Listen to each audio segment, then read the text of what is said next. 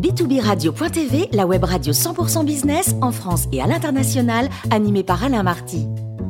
Bonjour à toutes et à tous, bienvenue à bord de B2Business Radio. Vous êtes 49 000 dirigeants d'entreprise abonnés à nos podcasts et on vous remercie d'être toujours plus nombreux à nous écouter chaque semaine. Aujourd'hui, nous recevons Claude Sirillon, journaliste, écrivain et auteur de Journal 2020 aux éditions 100 000 milliards. Bonjour Claude. Bonjour. Alors aujourd'hui, euh, mon cher Claude, hein, nous parlons des espèces en voie de disparition. Et oui, peu à peu et de façon non subreptice, des espèces, entre guillemets, disparaissent parmi les éléments humains de nos espaces de vie, au travail, comme dans la consommation et les tâches que nous accomplissons euh, tous les jours. Est-ce le signe d'un progrès inéluctable où les robots et autres technologies miniaturisées suppléent les faiblesses des femmes et des hommes? Est-ce une fuite en avant aveugle? Est-ce enfin les prémices d'une réorganisation générale des lieux urbains et industriels? Ces trois interrogations ne peuvent être balayées d'un revers de main.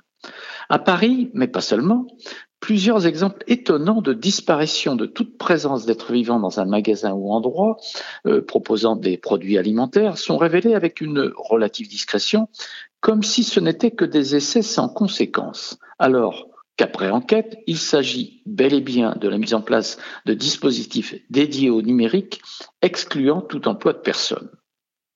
Ainsi, Intermarché teste après Monoprix et Auchan ce qu'ils appellent un parcours d'achat parfaitement autonome. Le ou la cliente entre, se sert en usant de son téléphone, de code et d'une application réservée pour ouvrir des vitrines, se servir, payer et ressortir sans même avoir salué qui que ce soit. C'est anonyme, mécanique, digital. La main-d'œuvre est absente, invisible et les charges salariales évitées. Seul l'approvisionnement des blocs demeure manuel, mais hors des heures ouvrées. D'accord. Et, et ça marche ou pas? Eh bien, les premiers enseignements sont plutôt positifs, mais il faudra attendre que ces expériences soient effectuées à plus grande échelle, évidemment. La clientèle est nocturne, en horaire décalé, mais pas seulement. Il existe également dans des lieux isolés, enclavés désormais, près de routes empruntées par ceux et celles qui rejoignent leur cité dortoir, des offres d'aliments ou de produits de première nécessité présentées là encore dans des distributeurs automatiques. On peut ainsi, et je l'ai vu euh, en, région occitane, acheter une salade avec sa carte sans contact à un carrefour de campagne, dénué de toute habitation. Le commerce se métamorphose en libre service essaimé et sans visage. Les commerces de proximité s'y mettent tous. Eh oui, plus spectaculaire est le changement dans les supermarchés, avec l'installation de bornes de paiement faisant peu à peu disparaître les caisses et les caissières. Le client fait tout lui-même. Il se sert sans avoir la possibilité d'obtenir un conseil. Il passe au scanner ses produits, les dépose d'un côté, les remet dans son sac, prend son ticket papier et se fie à un envoi sur son mail de celui-ci. Et puis il exhibe une copie pour quitter la zone de paiement. Au fond du magasin, euh, j'ai vu trois malheureuses caissières qui poursuivent leurs tâches en osant des bonjours, des sourires aussi aux quelques résistants, des réfractaires à la mécanisation numérique. C'est ainsi que les groupes de distribution éliminent du personnel, rationalisant leur gestion des chalands et économisent sur leurs charges. C'est efficace et d'une modernité qui ravit les obsédés des claviers, peu soucieux de perdre du temps à attendre devant un tapis roulant, que le kidam précédent avec son sac prenne des minutes fastidieuses pour laisser sa place. Le besoin d'immédiateté en tout pousse à l'élimination de l'espèce épicière cette profession du contact et de l'échange désormais considérée comme perte de temps. La Covid a accéléré le processus en engageant chacun et chacune dans une attitude de méfiance à l'égard de tout contact physique avec un être humain, même masqué. Et alors, Claude, quels sont les, risques selon vous? Bien, les caisses automatiques dans les commerces et les services publics ont supprimé des personnels, guichetiers, caissiers, vendeurs spécialisés, et ainsi ouvert des espaces sans contact au détriment de populations les plus fragiles, comme les personnes âgées, les personnes handicapées, euh, des gens non susceptibles de comprendre les signes et icônes des écrans. Le consommateur visé doit assumer seul sa démarche. Ceux qui ne le peuvent sont de fait exclus.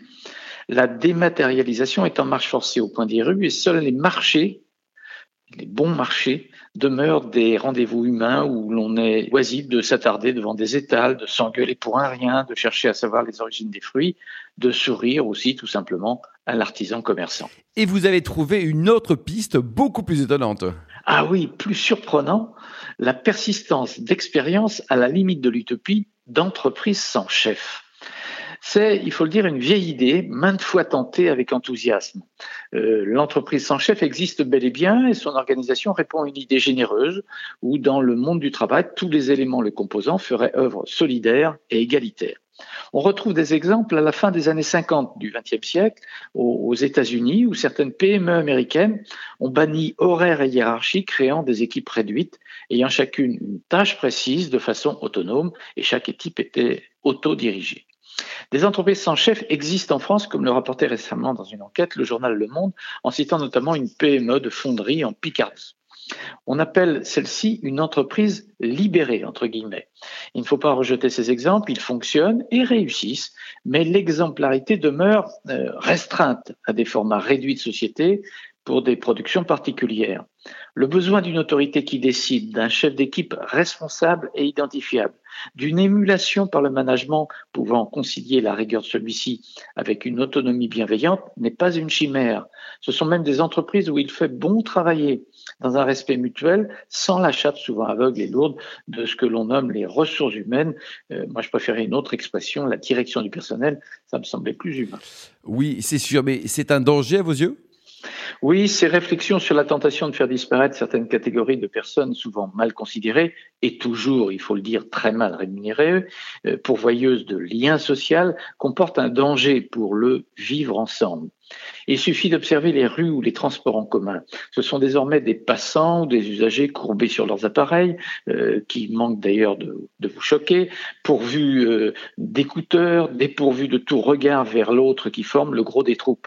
Une société sans contact, sans bonjour ni au revoir, sans attention portée à l'individu voisin, conduit à des replis sur soi, une peur, des soupçons, des rumeurs, l'obsession de l'émotion via un écran.